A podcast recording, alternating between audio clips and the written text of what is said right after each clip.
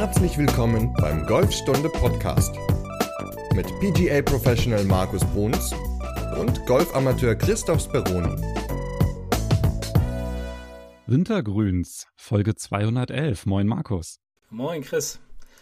Ja, die guten alten Wintergrüns, die um diese Jahreszeit ja, vermehrt auf den Golfplätzen in unserem Land dann doch angespielt werden müssen. Und wir haben uns mal gedacht, wir wollen mal gucken, ob wir ein bisschen was zusammentragen können, wie es einem dann doch mehr Spaß macht, im Winter auf Wintergrüns zu spielen. Und auch natürlich die Frage, warum gibt es überhaupt diese Wintergrüns? Erzähl doch mal, weil wenn du sagst, wir reden heute mal darüber, wie man trotzdem Spaß haben kann, obwohl es Wintergrüns gibt, scheinen ja Wintergrüns jetzt nicht unbedingt so toll zu sein. Also kann ich nicht einfach die Sommergrüns anspielen?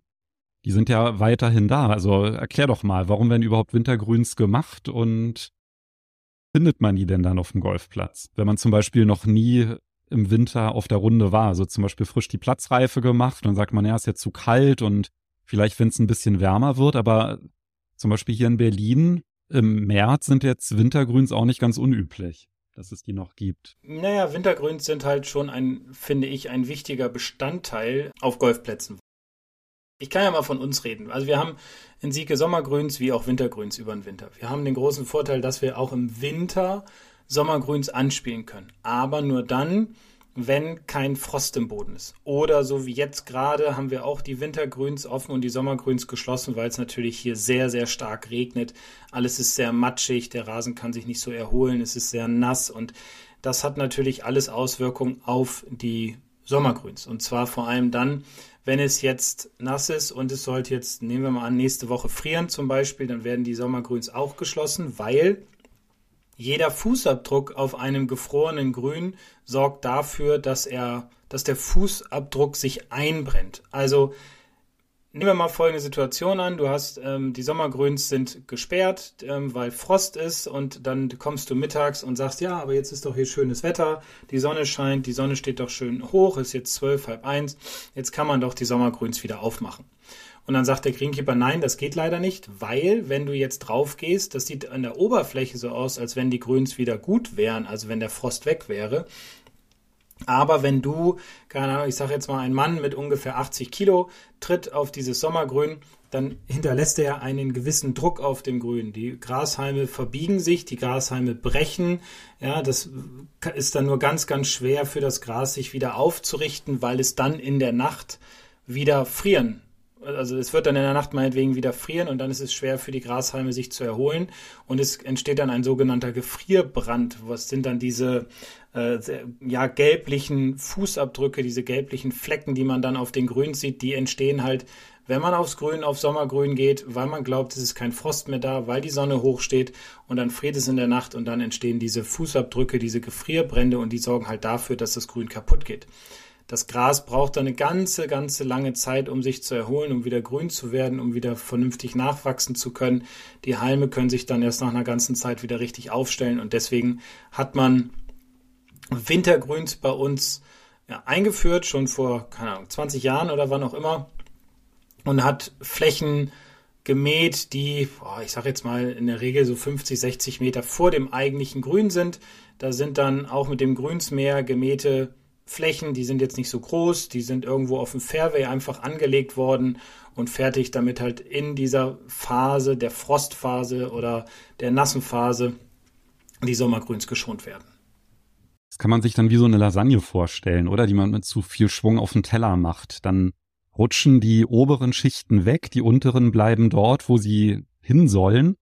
Und so ist das dann halt auch mit den Grüns, dass dann die nicht gefrorene Rasenschicht, die verschiebt sich die untere Erdschicht, die ist noch gefroren.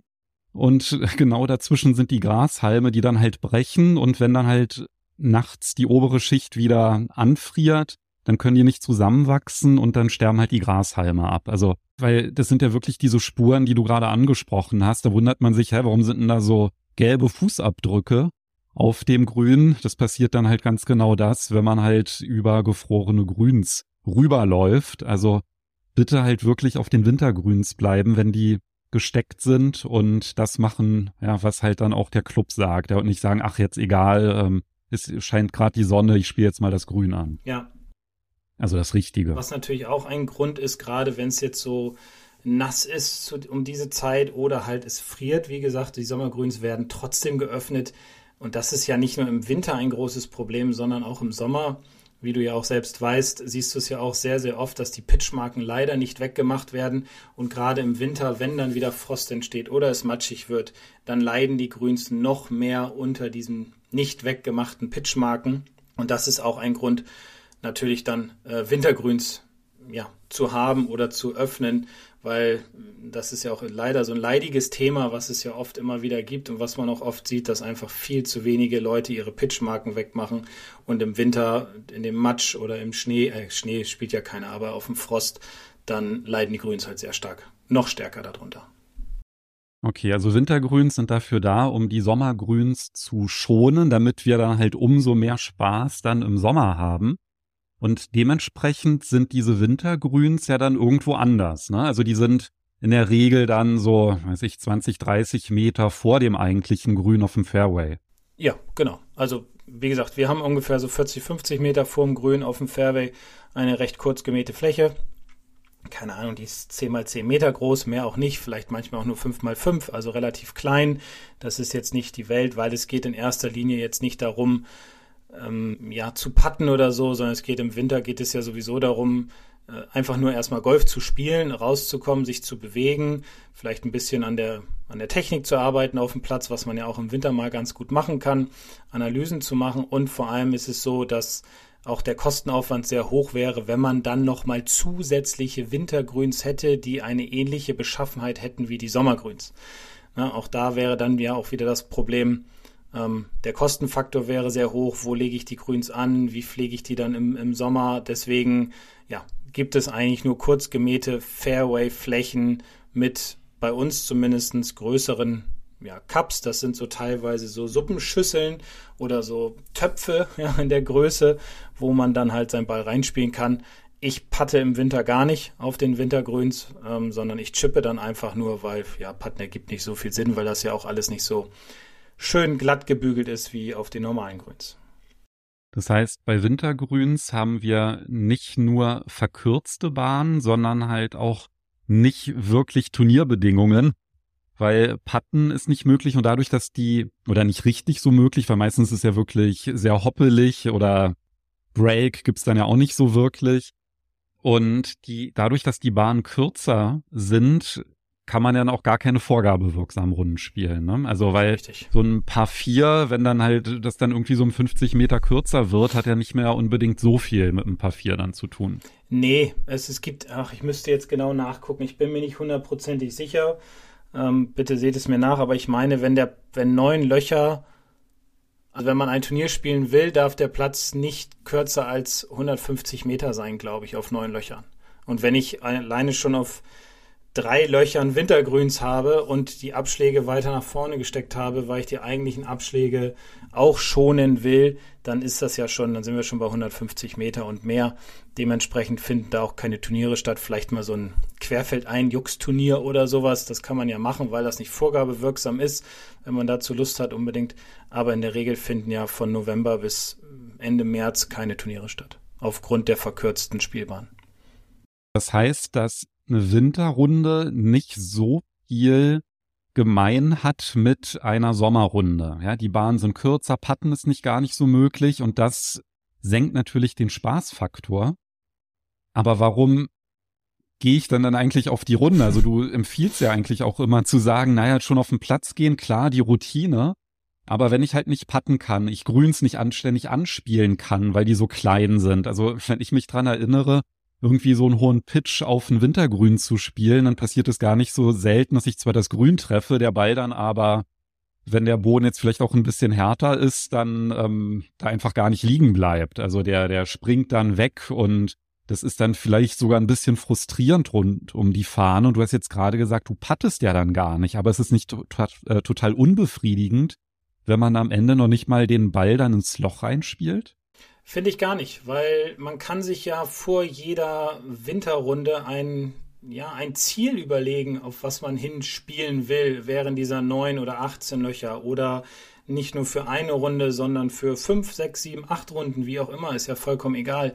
Ähm, das kann man sich ja selbst aussuchen. Also ich finde es gar nicht so uninteressant im Winter zu spielen, weil man dann doch viel mehr über seine Eisen, Driver, Holz, Hybrid-Pitch-Techniken nachdenken kann, da was ausprobieren kann, dann gucken kann, wie fühlt sich das auf dem Platz an, was man vorher auf der Driving Range trainiert hat zum Beispiel, weil man da ja nicht diesen Druck hat, wie in einem Turnier oder wie, wie, vielleicht auch im Sommer auf Länge zu gehen, sondern man hat dann eher so den Gedanken, okay, ich war jetzt beim Trainer, meine nächste, meine nächste Trainerstunde ist jetzt, ich sag mal, alle vier Wochen im Winter oder alle drei Wochen, egal.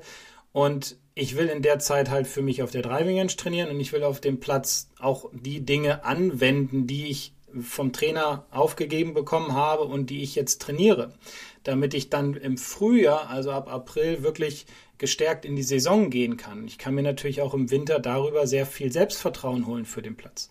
Ja, ich kann auch gucken, wie sind meine Drives zum Beispiel. Jetzt nicht über die Länge nachdenken, weil die Bälle fliegen wesentlich kürzer als im Sommer, das ist ganz klar. Aber ich kann gucken, wie oft slice ich den Driver, wie oft hooke ich den Drive, wie viele Fairways treffe ich. Ich kann sehr viele Analysen machen während dieser Zeit und dafür ist diese Wintergrünzeit, glaube ich, auch gar nicht so schlecht. Und auch das, was du gerade gesagt hast, ja, wenn ich jetzt einen Ball aufs Wintergrün pitche und es ist ein bisschen härter und er springt weg, ja, das ist nicht so geil wie im Sommer, aber definitiv kann ich dann auch feststellen, habe ich einen guten Ballkontakt gehabt, wie war das mit der Längenkontrolle, konnte ich den Ball jetzt auf diese Distanz mit meinem Sandwedge, Pitching Wedge nahe Fahne spielen.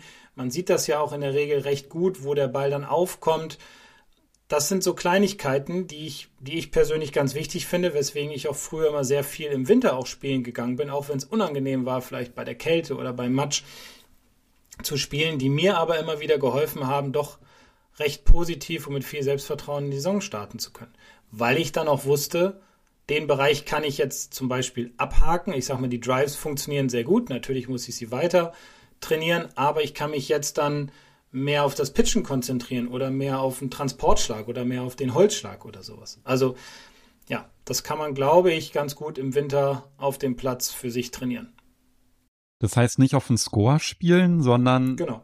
sich vielleicht selber andere Punkte geben. Ja, also was du gerade angesprochen hast, Abschlag, Fairway-Treffer ist ein Punkt. Wenn ich es schaffe, dieses kleine Wintergrün, die sind ja wirklich nicht groß, mit einem Pitch direkt zu treffen, dann sich nicht zu ärgern, dass der dann darunter springt, sondern zu sagen, dann kriegt man halt auch einen Punkt. Ja, und dass man dann halt versucht, eine bestimmte Anzahl von Punkten zu erzielen. Ich meine, jeder Platz ist ja unterschiedlich, kann man jetzt nicht so verallgemeinern. Manche haben halt mehr Paar drei Bahn, manche sind dann halt ein bisschen kürzer oder so, aber dass man halt dann sagt, da kann man ja seine Punkte dann einfach von Runde zu Runde vergleichen, die man dann halt zum Beispiel spielt und dann hat man halt wieder so einen kleinen Wettbewerbscharakter mit drin. Aber ich glaube, du hast sogar noch mehr Ideen, oder? Wie man mehr Spaß auf Wintergrünrunden haben kann. Ja, also es gibt ja auch die, die Möglichkeiten, einfach mal zu sagen, ich, ich spiele, es gibt Spiele, verschiedene Spiele, die man im Winter ganz gut spielen kann, weil halt die Löcher nicht so lang sind, weil ich auch vielleicht nicht so einen Zeitdruck habe aufgrund dessen, dass nicht so viel los ist. Und es gibt Spiele, die kann man alleine ganz gut spielen, die kann man aber auch zu zweit, zu dritt oder zu viert ganz gut anwenden. Und ich finde es auch ganz schön, wenn man alleine ist, dass man mal mit zwei Bällen spielt. Und dann also gibt es zwei Varianten, dass man mal sagt, komm, ich schlage zwei Bälle ab und ich spiele jetzt mal eine Runde mit immer von der Stelle, wo der beste Ball liegt. Und den zweiten lege ich dann auch dahin und dann geht das so weiter, bis ich dann halt auf dem Grün bin.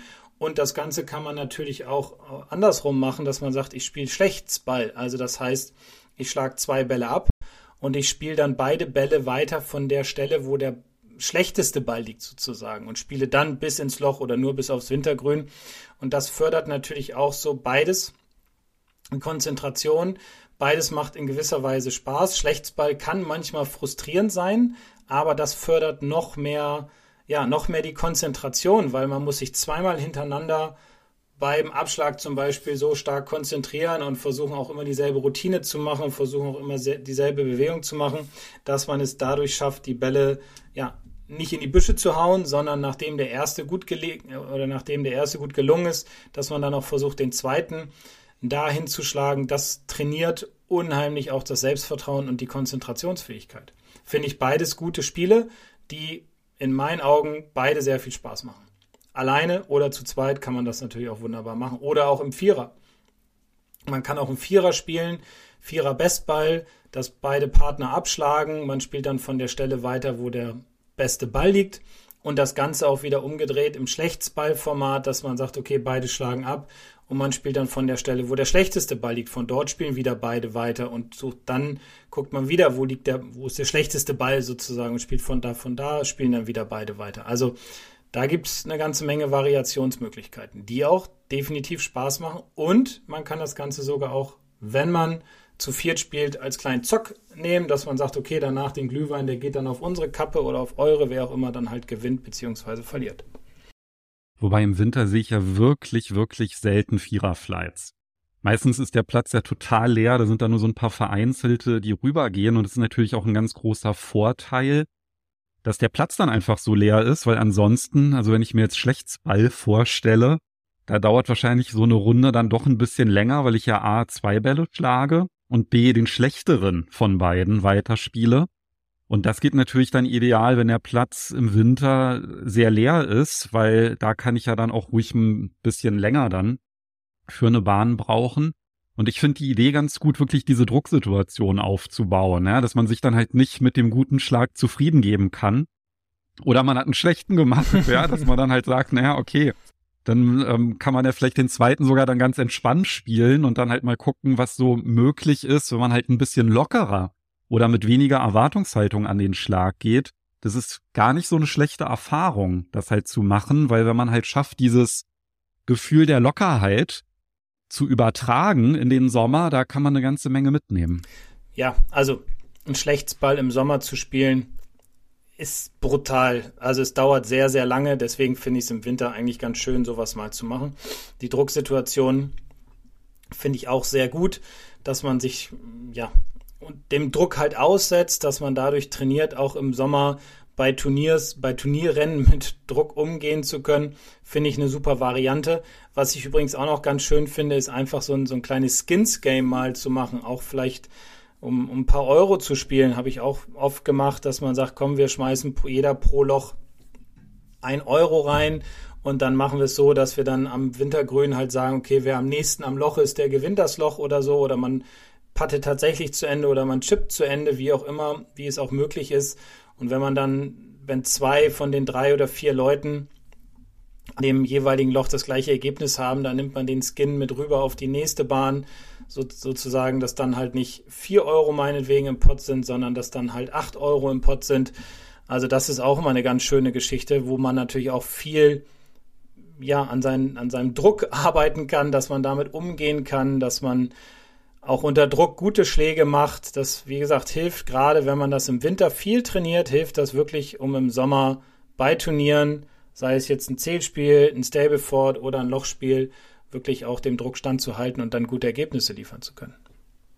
Eine andere Variante wäre ja auch mit einem extrem reduzierten Schlägersatz auf die Runde zu gehen, dass ich vielleicht nur ein Wedge und ein Eisen 7 einpacke und dann halt mal wirklich nur versuche, kontrollierte, kürzere Schläge zu machen, weil darüber würde ich ja auch die Bahn ganz doll kennenlernen. Das ist ja auch was, was vielleicht so ein Vorteil ist, gerade bei so einem Angstloch, dass man das dann vielleicht im Winter doch mal anders kennenlernen kann. A, weil es verkürzt ist, aber B, weil man sich einfach auch diesen Druck rausnimmt, jetzt einen super Score unbedingt erzielen zu müssen, sondern halt den Fokus auf einen anderen Aspekt des Golfspiels legt. Super Idee. Also mit zwei Schlägern, mit drei Schlägern, mit vier Schlägern oder mal was auch ganz schön ist, mal nur mit einer begrenzten Zahl an Bällen auf den Platz zu gehen. Dass man sagt, komm, ich. Wie das? Ja, Begrenzte Anzahl an Bällen? Ja, ich nehme mal für neun Dass die dann Loch, ausgehen, wenn man die verliert? Ja, genau. Ich nehme mal für neun Loch, nehme ich nur drei Bälle mit zum Beispiel. Oder zwei.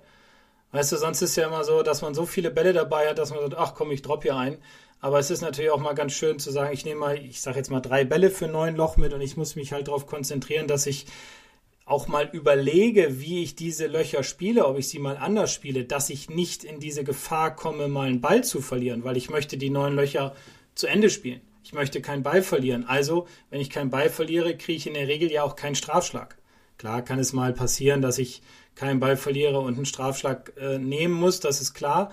Aber die Konzentration bleibt ja hoch, so dass ich ja versuche halt keine Bälle zu verlieren. Und wenn ich dann darüber nachdenke, dann spiele ich vielleicht das Loch auch mal anders. Dann nehme ich nicht unbedingt den Driver auf ein paar fünf, sondern sage mal, komm, ich schlage jetzt mal hier mit dem Hybrid ab. Ich versuche den Ball mal besser zu platzieren. Ich gehe die Löcher mal anders an. Ich denke mal ein bisschen mehr drüber nach, das Loch anders zu spielen. Also finde ich auch eine ganz schöne Variante. Wenn ich halt keinen Ball mehr habe, dann gehe ich halt zurück zum Clubhaus und trinke Glühwein. Ist auch gut. Das mit den drei Bällen, das hast du jetzt wahrscheinlich nur gesagt, um dieser Versuchung dann zu widerstehen, dann doch das Ziel wieder zu ändern, ne? Dass man dann halt am Abschlag, ach komm, jetzt nehme ich doch den Driver. Ja, genau. ja? Und dass man dann halt wirklich sagt, okay, das ist jetzt mal meine Challenge und also ich finde eigentlich auch den Ansatz ganz gut, wirklich zu sagen, vielleicht nur mal mit einem Pitching Wedge auf die Runde zu gehen und dann ja dann halt zu sagen, das ist jetzt halt meine Pitch-Trainingseinheit und ich versuche mal meine Pitch so zu platzieren, dass ich halt gut über die Bahn komme. Ich meine, ein besseres Kurzspieltraining gibt's ja dann wahrscheinlich gar nicht, ne? Und dann halt wirklich mal zu zählen, wie viele von meinen Pitches sind da gelandet, ähm, wo ich wollte. Und dann vielleicht am Ende mal auf den Score zu gucken, um dann überrascht zu sein, wie gut er dann auf einmal ist, ne? Weil das ist ja etwas, ich glaube, die Bälle verliert man ja vor allem dann, wenn man halt immer einen raushauen will und eher weniger, wenn man jetzt, sage ich mal, kontrolliert vorlegt. Ja klar, wenn man übereifrig ist oder übermotiviert, ja, oder überheblich, dann verliert man natürlich ganz schnell Bälle, weil man natürlich die Bälle kreuz und quer ballert. Also Drucksituation trainieren. In dem Sinne, das Wintergrün mal als Gelegenheit nehmen, aus diesem Trott rauszukommen, mit dem man üblicherweise über einen Platz geht und neue Seiten kennenzulernen und ja, darüber dann auch das von dir angesprochene Selbstvertrauen aufzubauen, was man dann halt wieder mitnehmen kann, wenn dann die Sommergrüns geöffnet haben. Richtig. Das Einzige ist natürlich, was machst du dann so mit dem Patten? Also, weil das kannst du ja dann nicht auf den Bahn trainieren, dann am besten Pattmatte zu Hause einfach, ne, dass man sich darüber fit hält. Genau weil die meisten, also die Putting-Grüns an sich sind ja auch zu, also so wie ich das kenne, damit die auch geschont werden. Und dann lohnt es sich wirklich, sich eine Puttmatte anzuschaffen, die sich in den Keller zu legen oder ins Wohnzimmer oder sonst wohin und da jeden Tag mal fünf bis zehn Minuten zu putten. Dort gibt es ja auch verschiedene Dinge, die man ganz gut trainieren kann. Und wenn es nur einfach so ein bisschen die Bewe Bewegung ist, dann reicht das ja in der Regel schon. Und dann kann man ab März April dann wieder wunderbar auf die Grüns gehen, die dann wieder geöffnet sein sollten und im ganz guten Zustand sind, weil halt über den Winter äh, Wintergrüns auf waren und Sommergrüns zu waren. Dann hat man natürlich auch viel, viel mehr Freude in der Saison an den guten Sommergrüns. In der Podcast-Beschreibung packe ich dann auch noch mal einen Link zu unterschiedlichen Puttmatten, die ich getestet habe. Da könnt ihr dann halt sehen, was da mein Favorit ist. Und wir haben auch noch einen super Online-Kurs von Marvin Buschmann, Putt-Training auf der Puttmatte. Weil beim Putten auf der Puttmatte geht es ja vor allem um Ballkontakte, dass die halt konstant und sauber sind. Das ist halt die wichtigste Grundlage für Putts und das kann man tatsächlich gut auf der Puttmatte trainieren. Also wenn man da jetzt anfängt, irgendwie Socken unter die Puttmatte zu legen, um dann irgendwie einen Break zu simulieren, ist vielleicht ganz spaßig, hat jetzt aber nicht wirklich so diesen Trainingseffekt. Also viel, viel wichtiger ist halt so eine kontrollierte Ausholbewegung. Lenkkontrolle kann man natürlich ganz gut trainieren, wenn man zum Beispiel so eine 4-Meter-Puttmatte hat, dass man zum Beispiel 4 Meter, 2 Meter Putts trainiert, damit, wenn man die konstant hinbekommt, ist man, glaube ich, auch ziemlich stark auf dem Grün. Und viel wichtiger ist natürlich dann die Richtungskontrolle. Und da gibt es halt auch super Übungen für. Aber da könnten wir vielleicht auch sogar mal eine eigene Folge draus machen. Ja, aber Erstmal reden wir über ja, was genau. anderes in Folge 212. genau. Ne? In unserer nächsten Folge reden wir erstmal über was anderes als über Pattmatten oder Übungen auf Pattmatten. Wir reden nämlich über eine ja, schöne Regelfrage und zwar, was kann ich tun, wenn mein Ball unspielbar ist? Also über den unspielbaren Ball wollen wir mal sprechen. Äh, ja, darüber reden wir in Folge 212.